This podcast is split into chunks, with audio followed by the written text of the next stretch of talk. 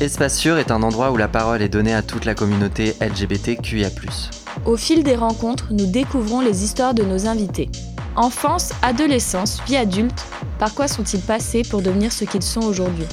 Ici, on écoute, on discute et on débat de sujets sensibles sans tabou ni jugement et en toute liberté.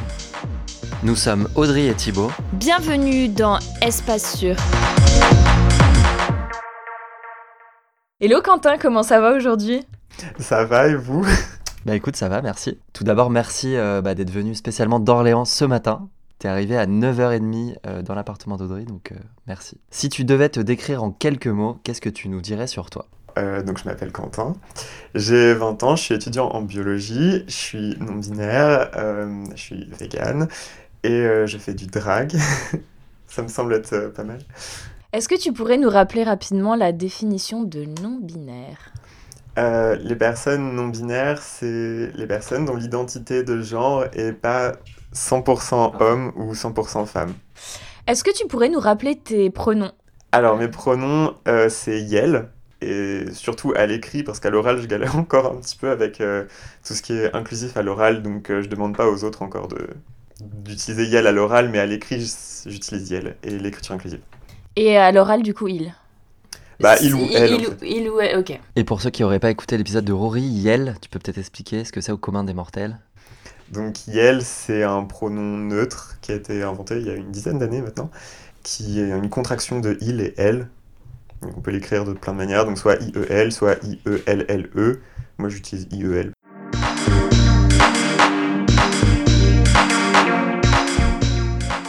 Raconte-nous ton enfance et adolescence, comment les as-tu vécues? Alors, je suis né et j'ai grandi en banlieue parisienne. Et c'était correct dans le sens où mes parents sont des personnes géniales. Mais toute la période collège, etc., j'ai assez mal vécu ça. Et après, en fin de troisième, je suis arrivé pour la seconde, donc à Orléans. Là où j'ai un peu grandi, j'ai évolué et là, du coup, cette année, je suis arrivé sur Rennes pour mes études supérieures. Collège, pas trop de souvenirs, du coup. Non, euh, je préfère pas en parler parce que j'ai pas envie de dire n'importe quoi.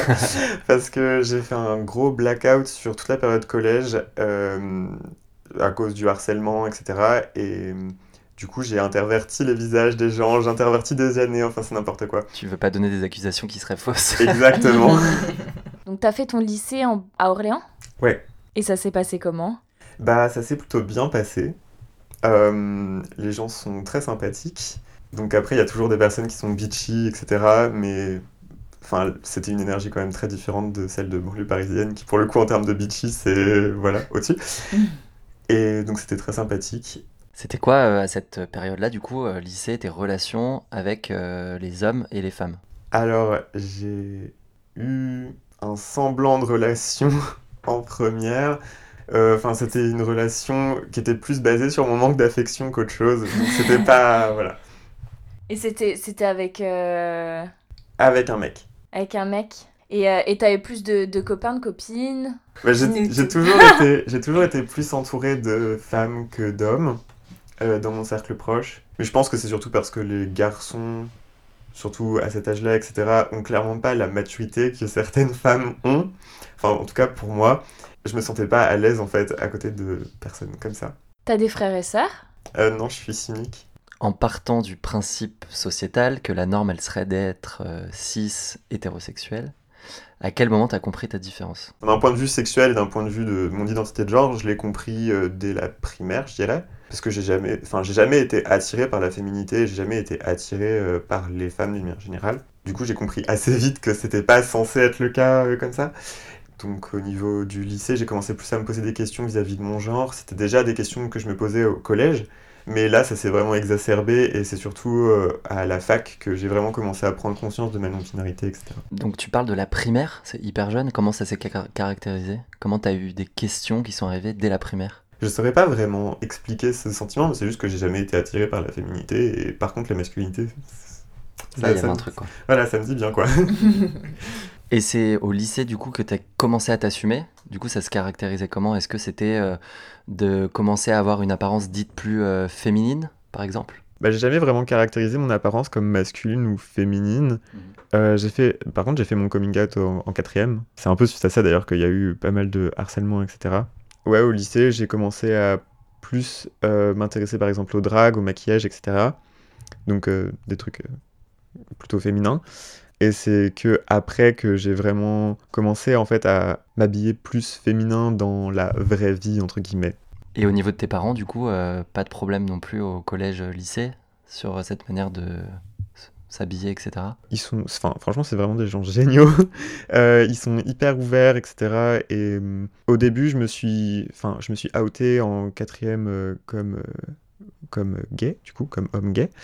Je me suis outé auprès d'eux en seconde. Enfin, vraiment, ils étaient géniaux vis-à-vis de ça. Euh, déjà, ma maman, elle avait défilé euh, pour qu'on ait le droit de se marier. euh, Ah, yes. ouais. Donc, euh, vraiment, voilà. Et mon Et père. avant qu'elle sache que tu fasses ton coming out Ouais, Ok, avant. c'est ouf. Et du coup, mon père, euh, bah, pareil, enfin, personne très ouverte, etc. Alors que bah, je pense pas qu'il vienne d'une famille particulièrement ouverte. C'est vraiment génial. Quentin, c'est qui la première célébrité sur laquelle t'as fantasmé? Alors j'ai réfléchi à ça dans le train pour arriver ici. C'est pas bien Bah, il fallait que je me prépare quand même. Du coup, comme je ne sais jamais prononcer son nom, Les notes. donc il s'appelle Viggo Mortensen et c'est celui qui a joué Aragorn dans Le Seigneur des Anneaux. On l'a jamais eu, donc euh, réponse acceptée. Parfait. Non, mais il se, il se prend pour qui? Euh, Si tu devais donner un conseil au petit Quentin que t'étais, qu'est-ce que tu lui dirais? De pas se laisser marcher sur les pieds tout le temps. Mais enfin non mais, mais enfin quoi, respecte-toi. Donc par marcher sur les pieds, j'entends euh, bah, juste pas se laisser insulter, pas se laisser frapper, etc. euh, Parce que c'est juste pas normal. Et même si tu as l'impression que c'est normal, parce que, enfin, pas dans le sens normal, mais dans le sens euh, mérité, entre guillemets, parce que bah, t'es différent, du coup c'est un peu ce qui arrive à tout le monde qui est différent, donc c'est normal. Euh, bah non, en fait, c'est pas normal, donc lève-toi et fais quelque chose.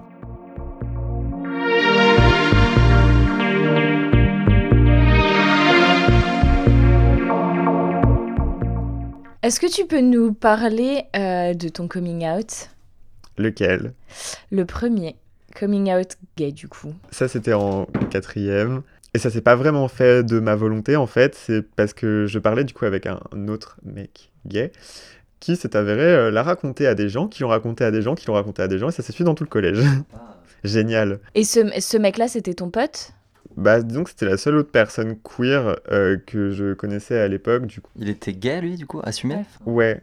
Il l'a quand même raconté au... En fait, il l'a raconté euh, à une euh, fille euh, qui euh, raconte beaucoup de choses à beaucoup de gens. Et euh, bah, du coup, ça s'est su très très vite. Et toi, tu te ressentais comment face à ce coming out non, euh, non voulu euh? J'ai eu une première phase de quelques jours où je me suis dit, ben, genre, c'est quelque chose qui me regarde. Donc, euh, enfin, j'avais une, une sorte de honte du fait que ça se sache comme ça. Mais d'un autre côté, bah, de toute façon, c'est la vérité. Donc, euh, Allons-y. ouais. Et tes parents, euh, pas un vrai sujet. Tu leur as dit ils l'ont très bien pris, ce que tu nous as dit. Alors, c'est pas un vrai sujet, mais c'est la manière dont j'ai fait le coming out qui est un peu drôle parce que en seconde, on avait un voyage scolaire, c'était le- d'ailleurs le seul voyage scolaire que j'ai fait de toute ma vie, où on est allé en, à Londres pendant quelques jours. Donc le matin, à 7h, avant de partir, j'ai laissé une lettre avec écrit dedans Je suis désolé, je vous aime, mais voilà. euh, Il s'avère que je n'aime pas les filles.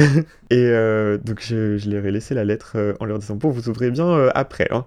Et donc, euh, bah, eux, ils ont cru que c'était une lettre hyper grave, donc ils l'ont, ils se sont dépêchés de l'ouvrir et tout euh, après que je sois dans le bus. Et au final, dans le bus, j'ai reçu plein de messages euh, en me disant mais non, on t'aime. J'étais trop, j'avais trop peur. Euh, c'est bizarre d'ailleurs parce que mes parents, ils ont toujours été ouverts vis-à-vis de ça. Bah, avec ta mère qui allait défiler. euh. Exactement. Je sais pas, enfin j'avais quand même une appréhension à l'idée de leur dire, on sait jamais. Genre des fois, euh, l'homosexualité c'est cool chez les autres, mais pas chez nous. Et alors, coming out euh, non-binaire? J'ai découvert la non-binarité il y a deux ans et demi, je crois. Euh, je l'ai découvert sur Instagram en tombant sur euh, le compte de Alok Vimenon, qui est un poète activiste euh, euh, américain. Donc elle a fait un podcast justement sur euh, le, le genre et euh, le, le- le fait de donner un genre aux vêtements, etc. Et la déconstruction du genre, et j'ai trouvé ça absolument merveilleux. Et j'ai eu un énorme déclic après l'avoir vu, et je me suis dit, mais c'est évident, en fait, c'est toutes les questions que je me pose depuis des années, mais en fait, en fait c'est simple, je suis ni homme ni femme, en fait, je suis entre deux. Quand t'as entendu ça, ouais, tu t'es dit, euh, en fait, je suis, c'est ça en fait. Ouais, c'était évident. Enfin, c'était vraiment un déclic et du jour au lendemain, j'ai commencé à me renseigner énormément sur le sujet de la non-binarité, etc. Euh, Et quand tu t'es dit, tu t'es renseigné sur la non-binarité, comment tu fais? Parce que on en entend parler en France depuis quoi? Deux ans, je pense? Un an? Ouais. Bah, C'est Instagram, c'est. euh, Bah, c'est Instagram et j'ai du bol parce que du coup je parle anglais donc euh, j'étais sur Instagram euh, en anglais et du coup bah on trouve beaucoup plus de choses qu'en français. Et donc ce coming out non binaire, tu le fais auprès de tes potes et de tes parents? Alors mon coming out non binaire, je l'ai d'abord fait euh, auprès de parfaits inconnus et d'un ami à moi. On avait tous fait une sorte de, de colonie de vacances, job payé, euh, voilà donc on était tous ensemble. Et donc je me suis outé non binaire là-bas parce que comme c'était des gens inconnus, c'était moins grave et donc il y avait juste un ami à moi qui était une, enfin qui est une personne safe donc voilà. Et ils connaissaient euh, la non-binarité quand tu leur dis? Je crois pas. Il y avait une autre personne non binaire dans la colonie. C'est cool, ça aide Ouais, ça aide énormément. J'ai eu euh, des discussions là-dessus avec elle, euh, avec Yael. Je sais pas quel pronom euh, Yael utilise. Et euh, c'était vraiment des très très bonnes discussions et ça m'a beaucoup aidé à- aussi à l'assumer. Et t'es obligé de les éduquer, ces personnes, quand tu leur dis euh, expliquer ce que c'est, etc. Ou... Bah, quasiment tout le temps parce que personne connaît ça en France, quoi, en fait. Est-ce que tu penses que c'est plus développé, par exemple, aux États-Unis ou ailleurs dans le monde? Bah, c'est beaucoup plus développé euh, aux États-Unis, je pense, oui. Et aussi euh, en Angleterre. Et en France, bah, en France, le problème, c'est qu'on est quand même euh, très conservateur sur beaucoup, beaucoup de sujets, dont la notion d'homme-femme. Euh, Enfin, on voit déjà qu'il y a plein de gens qui pensent que le sexe biologique et le genre, c'est la même chose. Donc déjà, à partir de là, on peut pas aller vraiment bien loin, quoi. J'ai l'impression qu'il faut vraiment être. euh, soit beaucoup s'intéresser à la communauté LGBTQIA, soit être membre de la communauté pour euh, avoir ce genre de questionnement et encore quoi. Bah, c'est un peu triste, mais à la fois, ça se retrouve dans quasiment toutes les discriminations contre les minorités. Enfin, on voit que là, ça fait que depuis très très récemment, en fait, qu'on est au courant de plein de trucs euh, racistes euh, vis-à-vis de la police, etc., par exemple. Euh, moi, j'ai été mis au courant de ça hyper récemment, euh, alors que au, au fond, j'aurais pu le savoir depuis bien longtemps, parce que je m'intéresse quand même à ce genre de sujet. Et vraiment, je l'ai su il y a même pas un an, avec les mouvements Black Lives Matter et tout. Et idem vis-à-vis euh, du, sexisme, euh, beaucoup de problèmes auxquels font face les, les femmes dans la société, on est au courant que parce que c'est les femmes qui le disent. Sinon, on n'est pas au courant en fait. Du coup, tu fais ton coming out non-binaire auprès de ces inconnus, entre guillemets? Après, tu le fais auprès de tes potes? Donc, quand je suis rentré, j'ai vu qu'au final, ça marchait bien, ça me convenait bien. Donc, euh, je suis rentré et là, je l'ai fait un peu officiellement auprès de mes amis. Donc, j'ai expliqué la non-binarité, tout ça. Et après, je l'ai fait auprès de mes parents. Et ils ont- ils l'ont pris comment? Est-ce qu'ils ont compris? Je pense pas qu'ils ont bien compris, mais pas vraiment parce qu'ils veulent pas comprendre, mais juste parce qu'ils ont une vision assez différente de, de qu'est-ce que c'est le genre, qu'est-ce que c'est le sexe, etc. J'ai ma petite théorie qui est que euh, ma maman est quand même un peu non-binaire sur les bords. Ah ouais Par rapport à quoi? Bah, par rapport à la notion de genre, parce qu'au final, elle voue aucune importance au genre, elle fait juste ce qui lui plaît et euh, elle s'en fiche en fait. Pour elle, ça n'a pas vraiment d'importance, mais pas vraiment parce que ça n'existe pas ou parce que c'est une sorte de, de, de truc que je me crée ou quoi, c'est juste parce que en fait, elle, elle s'en fiche. Et t'as t'as des exemples de trucs où elle, euh, elle fait pas attention au genre. Bah, je pense que vis-à-vis des vêtements, par exemple, elle s'en fiche un petit peu de si les vêtements ils viennent du rayon femme, s'ils viennent du rayon homme, tout ce qui lui importe, c'est qu'elles soient pratiques. Et au niveau euh, des pronoms euh, employés, donc à l'écrit, à l'oral, est-ce que ils sont au courant? Est-ce que tu as eu des retours par rapport à ta famille, tes proches? Est-ce qu'ils font l'effort de le faire? Bah, tous mes, tous mes amis, s'ils sont mes amis, c'est pas pour rien. Et du coup, ils utilisent l'écriture inclusive quand ils parlent de moi ou qu'ils me parlent, et ils utilisent le pronom Yel à l'écrit. Je leur demande pas de le faire à l'oral parce que même moi, je galère de ouf à le faire. Donc, déjà, c'est très chouette. et, et tes parents? Mes parents, pour le coup, les pronoms, c'est un truc qui les intéresse pas trop, donc ils font pas vraiment gaffe. Donc, des fois, c'est un petit peu chiant. Je sais qu'au fond, c'est pas vraiment parce qu'ils veulent me mégenrer, c'est plutôt juste parce qu'ils ils oublient et puis ils sont pas éduqués en fait pour euh, respecter les pronoms qui changent, etc. Et comme en plus c'est un pronom qu'ils connaissent pas, bah c'est encore plus dur pour eux, donc voilà. Lors du dernier épisode avec Rory, on a parlé de prénom et de dead name. Euh, je sais pas si c'est une question bête, mais pourquoi du coup tu veux garder ce prénom Quentin qui est plutôt genré, euh, dit masculin? Ouais. J'ai pas envie d'en changer. C'est juste, enfin, c'est tout bêtement, c'est juste que j'ai pas envie d'en changer. De la même manière qu'au début, quand je me suis outé en non-binaire, même à l'écrit, je demandais à garder le pronom il parce que bah, je m'en fichais un petit peu en fait euh, du pronom.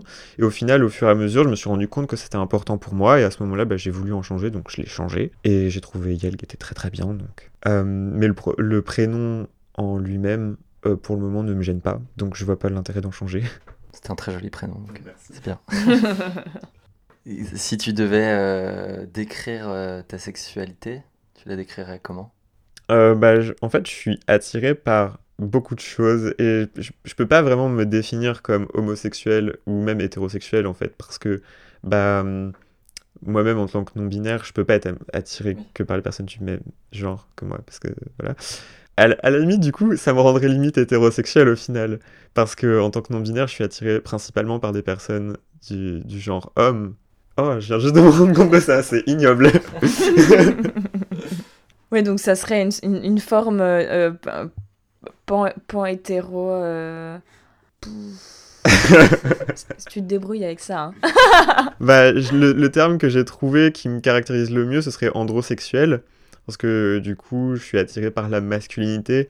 Et en soi, euh, je suis pas vraiment attiré. En fait, je suis pas vraiment attiré par les organes génitaux. Je m'en fiche un petit peu en soi. Le corps assez important, qui soit. Enfin, en dehors des, des organes génitaux, c'est assez important que ce soit masculin. Enfin, que ce soit mal, en fait. Après, si la personne se définit comme non-binaire, si, se définit enfin, si elle se définit comme femme, si il se définit comme homme, etc., en fait, je m'en fiche. C'est pas important et je le respecterai, en fait. Donc, c'est un petit peu étrange à exprimer. Est-ce que tes coming out t'ont aidé ou porté préjudice de n'importe quelle manière qu'il soit? Moi, j'estime que les, les, coming out, que je les ai décidés ou pas d'ailleurs, à chaque fois, c'est un pas de plus vers euh, l'acceptation, en fait, et de soi par le regard d'autrui, d'une certaine manière, dans le sens où les autres te voient de la manière dont tu es. Donc au final, même si ça peut me porter préjudice dans le sens où oui, je vis euh, plus d'homophobie après m'être coming out euh, gay, et oui, euh, je vis plus de transphobie après m'être coming out non-binaire, ou d'NBiphobie en fait. Vis-à-vis de moi-même, je suis plus honnête, et ça c'est quelque chose qui me tient beaucoup à cœur, donc au final, ça m'a pas vraiment tant porté préjudice que ça.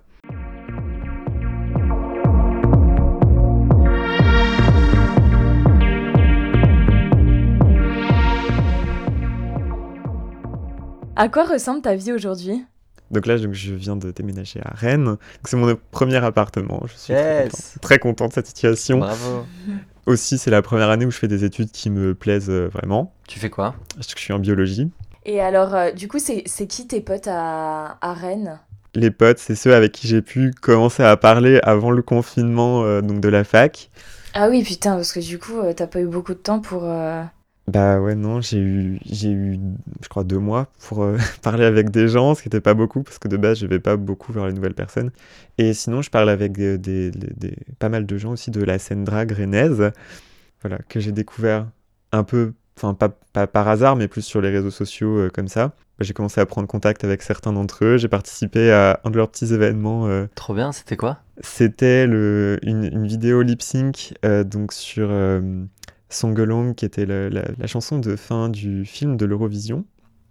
Et donc ça regroupait pas mal de, de drag rennaises, que ce soit des drag kings, drag, drag queen ou, entre les deux comme moi.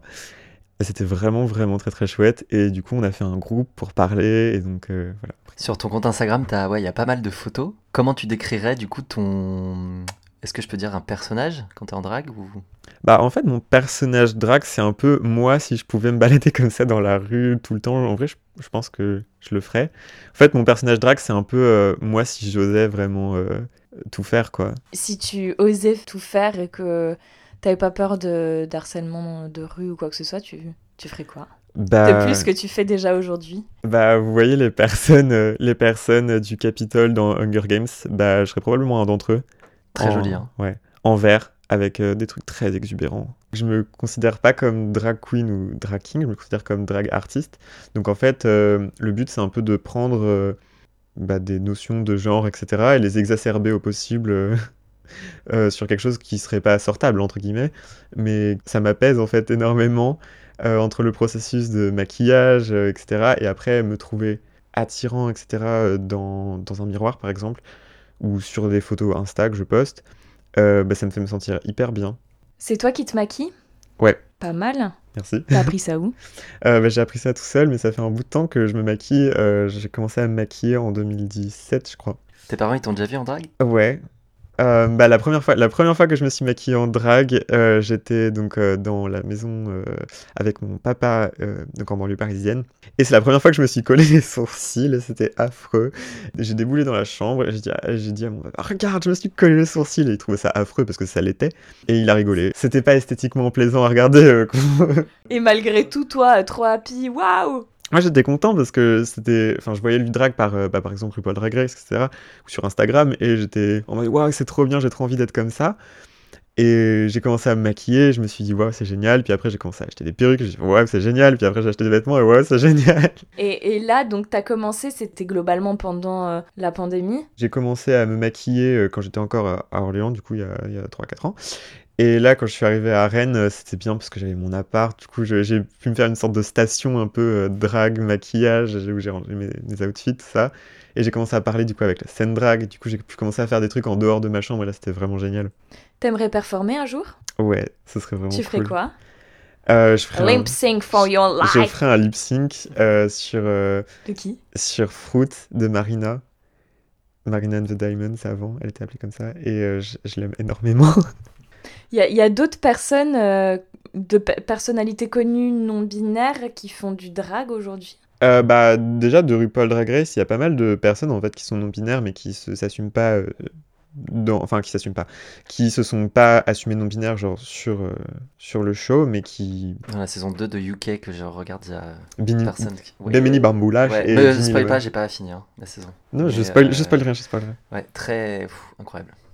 Je regarde pas les épisodes en entier, je regarde surtout des petits bouts parce qu'au final, les dramas, ça m'intéresse pas trop.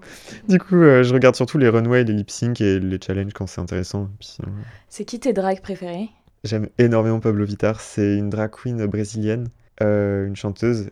Elle est incroyablement belle esthétiquement. Et je- enfin, vraiment, j'aimerais beaucoup, beaucoup lui ressembler en drag. Et c'est vraiment une grosse inspiration. Comment s'est vue la non-binarité euh, auprès de tes potes en bio? Fun fact, c'est qu'ils connaissaient tous, je crois, la Ah non-binarité. ouais. Les jeunes sont géniaux. J'ai hein. été hyper surpris. C'est ce que j'allais dire, les jeunes d'aujourd'hui. euh, Putain, mais vivement que vous repreniez là le contrôle de la politique et tout, même pas de notre génération, la vôtre quoi. Non, mais franchement, j'ai trop hâte de voir le bordel que ça va être. Ouais, c'est clair. Donc pas de problème au niveau des gens de la fac, quoi. Non, vraiment, les gens sont géniaux. Euh, bah, même par exemple, euh, mon prof d'anglais du premier semestre, euh, je lui avais donné mes pronoms en anglais qui étaient donc they, them. Ils les appliquent. Bah, en fait, il n'a pas vraiment eu l'occasion de les appliquer parce que le lockdown, mais Le quoi? Le, le- pardon, le confinement. Non, non, mais je, ne- je ne sais pas ce que c'est, le confinement. Et comment tu rencontres du monde euh, à Rennes? Est-ce que, euh, tu- je sais pas, tu es sur des applis? Comment ça se passe quand tu dois te dire que t'es non-binaire? Alors, déjà, j'ai pas vraiment envie de faire des rencontres euh, sexuelles, donc déjà, ça élimine pas mal de possibilités. Parce que je suis demi-sexuel, donc est-ce qu'il faut que je définisse demi-sexuel? Ouais, je Oui. pense que tu peux y aller. Donc en gros, euh, j'ai du désir sexuel que pour euh, les personnes avec qui j'ai tissé euh, un lien émotionnel au préalable.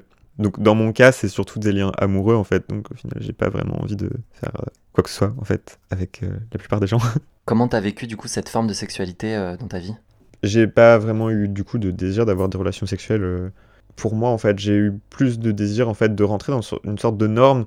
euh, donc surtout, enfin surtout, je pense que la sexualité est exacerbée dans la communauté euh, gay euh, parce que Grinder, parce que plein de trucs.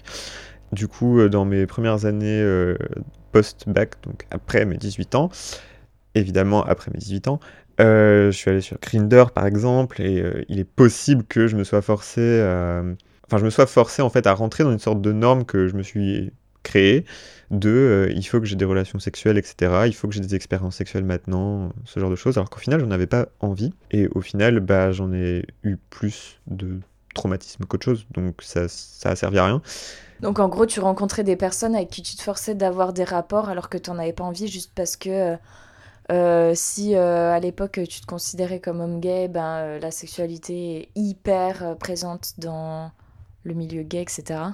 bah, avec le recul, je me dis surtout que j'aurais pas dû me forcer en fait à, faire quoi que ce soit que j'avais pas envie parce que même si, euh, en fait, je me suis dit non mais il faut que tu te débloques. C'est pas normal en fait que t'aies pas envie de désir sexuel avec euh, grand monde. Donc, euh, essaye de te forcer parce que ça se trouve en le faisant, ça te plaira, ou etc. Et au final, j'en ai enchaîné plusieurs, pas beaucoup, mais trop déjà.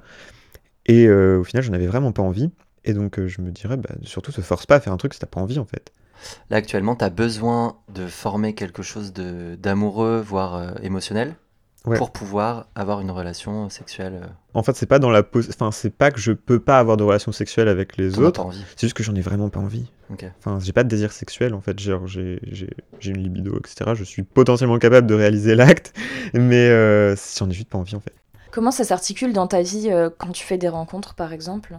Si je suis dans une relation qui, euh, qui se passe bien, etc., moi je vais avoir euh, autant de désir que la personne en face, parce que c'est la personne qui m'attire, etc. C'est pas l'acte en lui-même. Maintenant, euh, bah, dans la vie courante, etc., bah, vu que je recherche pas de plan cul, bah, en fait, je m'en fous. enfin, c'est pas important. T'as découvert ça quand? La demisexualité? Ouais. Bah, Parce que pareil, c'est un terme assez récent, je sais pas, mais c'est pas très développé dans la société, quoi. Je sais pas exactement quand est-ce que j'ai découvert le terme. Bah, je me suis forcé donc pendant peut-être un, an ou deux à faire des trucs. Et au final, euh, bah, j'ai dû tomber sur ce terme à un moment ou un autre. Et en fait, euh, je me suis rendu compte que bah, en fait, si j'avais pas envie, c'était normal. C'est juste parce que j'étais ça. Et euh, ça m'a aidé en fait d'avoir du coup cette étiquette. Parce que du coup, ça me permettait de me dire, bah du coup, en fait, c'est normal. Tu, tu le mets sur tes profils? Euh, j'ai dû le mettre, ouais, sur Tinder. Il y a plein de personnes qui veulent pas de coups d'un soir, tu vois, euh, qui Oui. ont besoin vraiment d'une relation avant de passer à l'axe, quoi. Mm. Donc je pense que les gens connaissent pas le terme, mais qu'au final, euh, Bah, au final, j'en ai parlé avec pas mal de gens et au final, euh, il y en a quand même pas mal qui connaissent, euh, enfin qui connaissent le concept mais qui connaissaient pas le terme. Par contre, en termes de rencontres amoureuses, donc quand je suis arrivé sur Rennes, je me suis mis sur Tinder parce que Grinder, euh, le démon, Oui, j'avoue que la Grinder euh, demi-sexualité, euh, oui, c'est peut-être possible, mais bon. euh, C'est peut-être quoi. possible, mais les C'est gens- mais les gens sont c'est pas bizarres. le but premier, quoi. Oui, et puis même les gens sont bizarres sur Grinder, donc je préfère éviter. Et du coup, sur Tinder, ça se passe comment? Est-ce que sur ton profil, déjà, tu dis que t'es euh, non-binaire Ouais, bah en fait, quand tu t'inscris sur Grinder, tu peux marquer ton genre. et Ouais, peux- c'est hyper inclusif euh, Tinder, il me semble. hein. Bah étrangement, c'est hyper inclusif. Ouais, heureusement qu'ils ont pris ce virage parce que.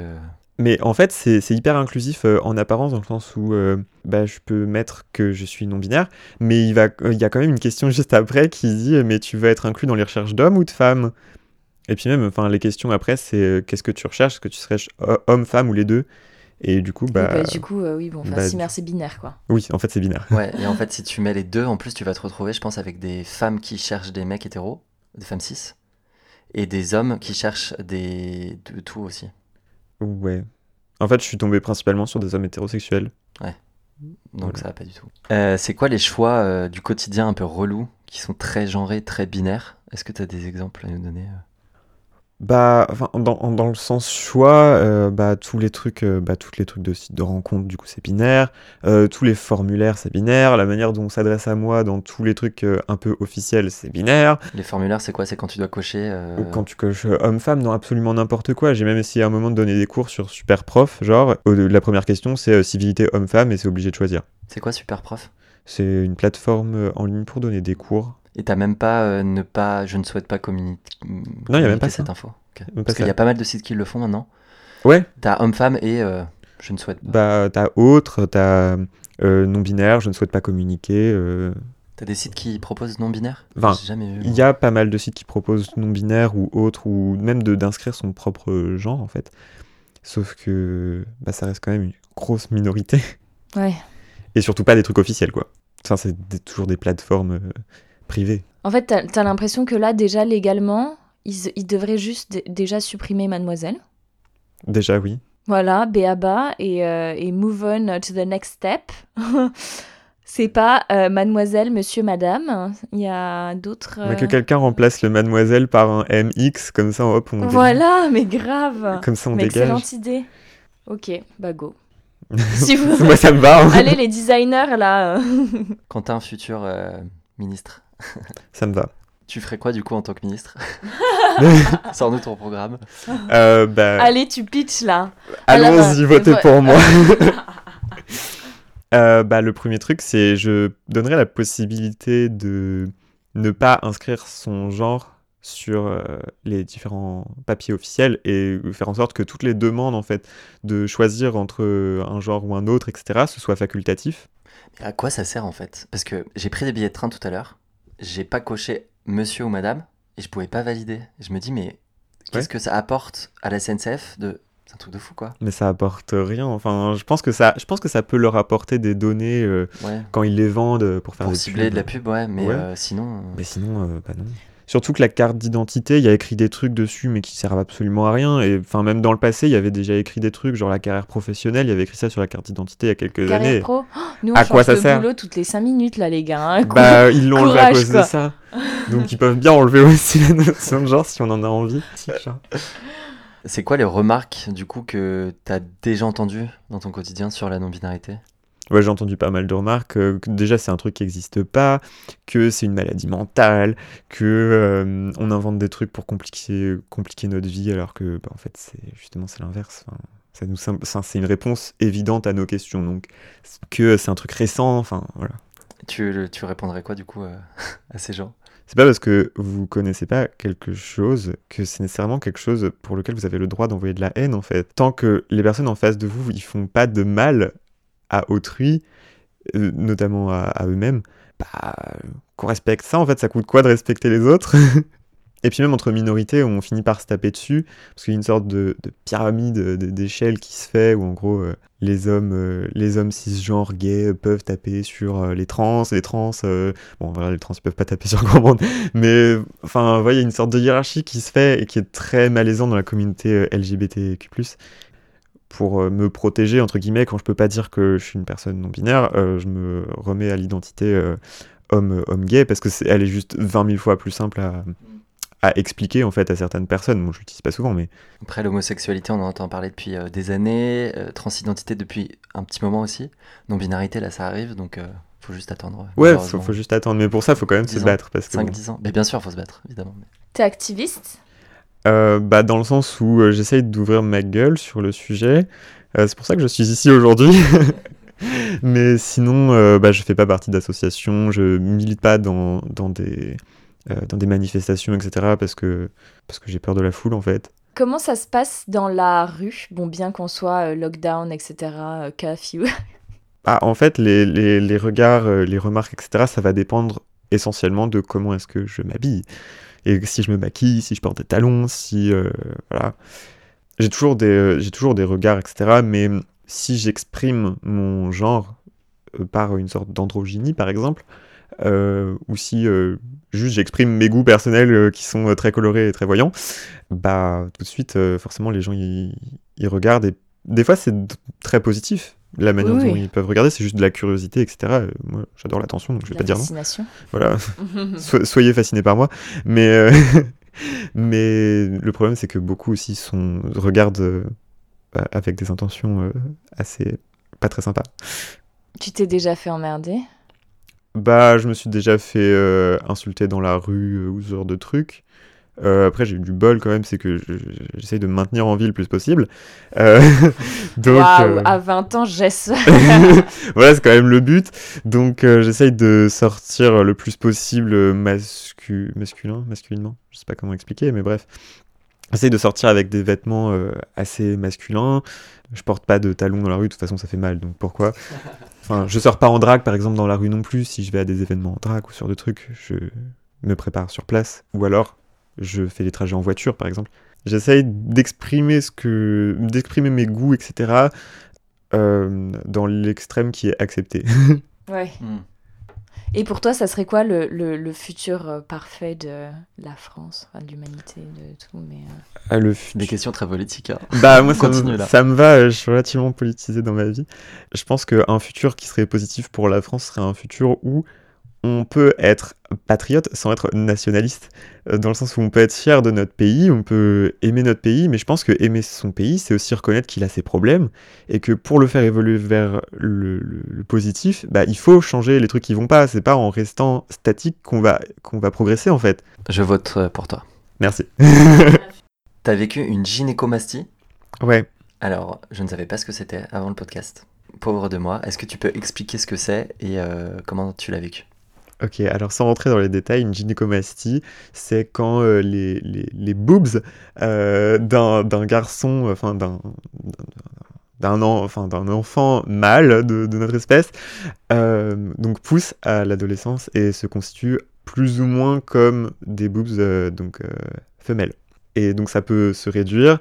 Moi, ça s'est réduit parce que j'ai utilisé des crèmes à la testostérone, etc. Mais j'ai toujours des restes, etc. Et donc bah, mes boobs ils sont constitués à l'intérieur comme des boobs femelles, dans le sens où il y a des glandes, etc. Enfin, Du coup, ouais, ça s'explique. C'est, enfin, ouais, peut-être un truc genre hormonal ou. euh, Bah, en fait, c'est un dérèglement hormonal qui fait que bah, ça va euh, pousser et du coup, on met de la testostérone dessus pour euh, dire euh, Mais non, tu es dans un mâle, du coup, tu fais pas ça. Et du coup, bah, c'est censé revenir Encore, très, euh, très normalisé, très binaire, quoi. Ouais, parce qu'au final, c'est pas. Enfin, en final, ça apporte rien de négatif au corps, hein. c'est juste que bah, ça se développe. Et puis voilà, sauf que bah, euh, moi, j'avais décidé à l'époque avec mes parents de contenir ça au maximum, bah, justement pour le regard des autres, en fait. Tu regrettes? Je pense pas que c'est un regret non plus parce que je pense qu'il faut accepter son corps tel qu'il est malgré euh, le fait que je l'ai modifié ou quoi. Enfin, les restes en tout cas que j'ai de ça, comme j'avais expliqué du coup avec les éclaireuses, c'est que les, accepter ma non-binarité, etc. et m'en rendre compte et l'assumer, en fait, ça m'a permis de me dire qu'au final, c'était pas si grave si mon corps il y avait des restes de trucs, euh, de problèmes hormonaux, etc. Bah, au final, mon corps, euh, il est ce qu'il est et tout, et même si mon, c'est dans, même si c'est dans ma tête que je m'identifie comme non-binaire, ça permet quand même d'accepter le fait que mon corps il soit pas 100% mal en fait. Ça justifie euh, un peu le choix d'être non-binaire? Du coup, d'avoir ça C'est, je dirais pas ça dans le sens où c'est pas euh, mon corps qui fait que je suis non-binaire, mais mon- ma, non-binarité permet par contre d'accepter mon corps plus facilement, oui. C'est intéressant. Comment tu vois euh, ton, ton quotidien au boulot euh, Donc, euh, quand tu auras fini tes études, est-ce que tu vas parler de ta non-binarité à tes collègues Euh, Comment tu vois ça? Bah, je pense que ça dépendra forcément de ce que je risque en, en faisant un coming out, parce qu'on risque tous quelque chose. Donc après, il faut peser le pour et le contre. Mais je pense que de toute façon, si je me retrouve dans un taf où je peux même pas euh, être qui je suis, ça, ça va finir par me peser. Donc autant être dans un taf sympathique si je peux, si je peux choisir. Puis d'ici là, du coup, tous les gens de 20 ans, ça sera dans peut-être 5 ans qui commenceront de bosser. Donc t'en auras de plus en plus. Donc ça sera peut-être mieux. Bah, je pense que ça va évoluer assez vite. Euh, du coup, notre génération, elle est quand même euh, euh, souvent sur les réseaux sociaux, etc. Donc, on est au courant beaucoup, beaucoup, beaucoup plus vite et beaucoup plus facilement de trucs qui se passent, même pas forcément en France, mais genre en Amérique, etc. Donc, euh, dès qu'on a des, des périodes woke, entre guillemets, ça, arrive directement à toutes les oreilles, etc. Donc, c'est vraiment chouette. Parle-nous de ce dont tu es le plus fier. ma capacité à changer pour être en accord avec mes valeurs.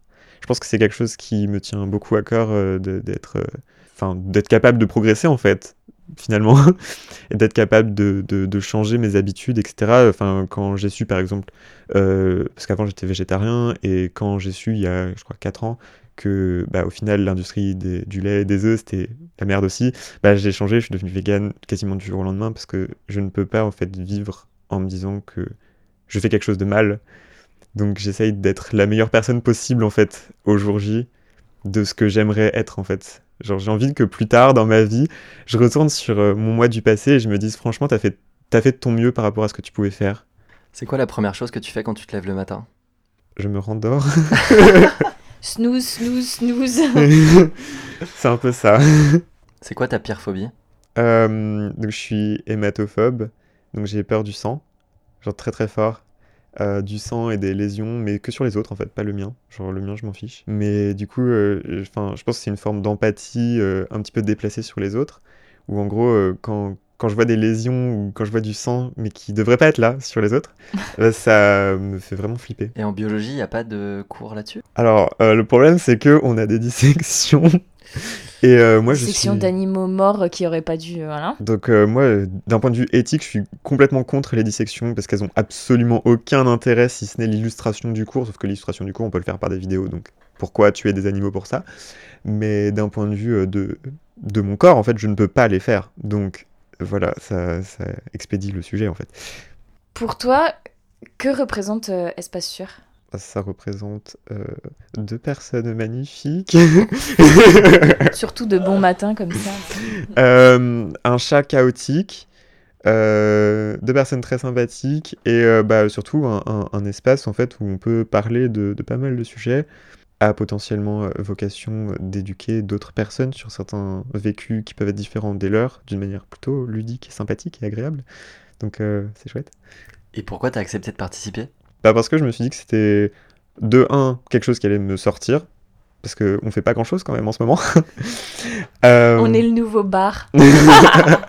On n'a pas bu hein, ce matin, je vous rassure. mais- Enfin surtout aussi je me suis dit que ça pouvait être une bonne occasion de parler la non-binarité sur euh, bah, une nouvelle plateforme en fait parce que je pense que mon podcast slash interview slash témoignage avec les éclaireuses était quand même plutôt pas mal. du coup, euh, je me suis dit que pourquoi pas réitérer l'expérience au maximum si ça peut donner une, euh, donner une, une image bienveillante de la non-binarité, etc. Et éduquer les personnes euh, qui ne connaissent pas forcément ça en douceur, je me suis dit que ce serait une bonne idée.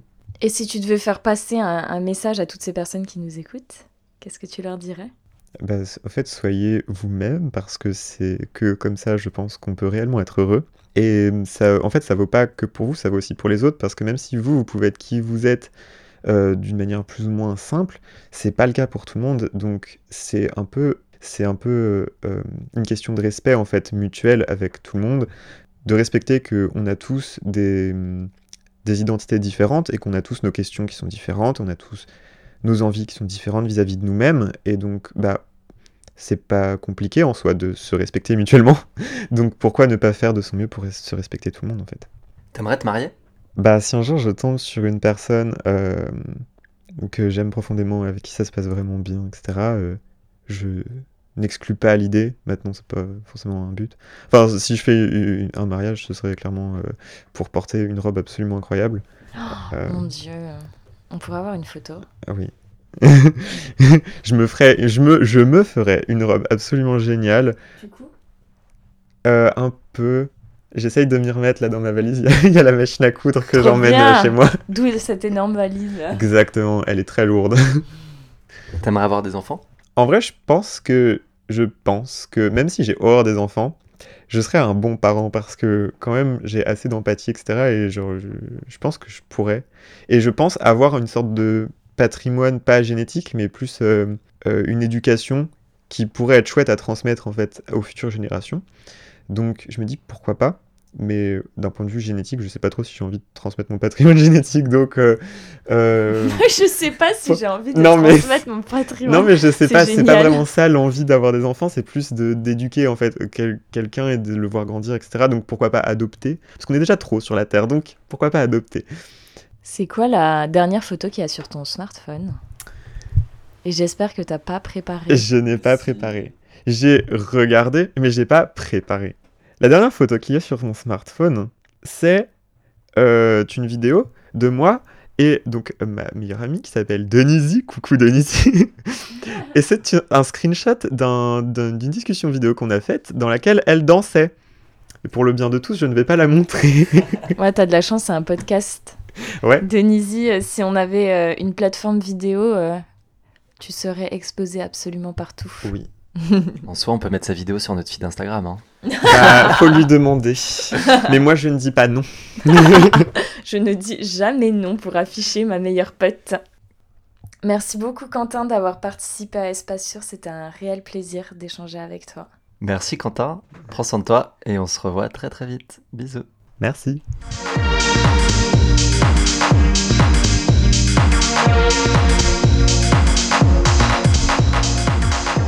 Merci à tous d'avoir écouté cet épisode d'Espace Sûr. Si vous l'avez apprécié, n'hésitez pas à nous mettre 5 étoiles sur Apple Podcast et nous suivre sur Instagram at Espace Sûr Podcast. Vous souhaitez participer ou simplement réagir? Écrivez-nous un email à espacesurpodcast.gmail.com.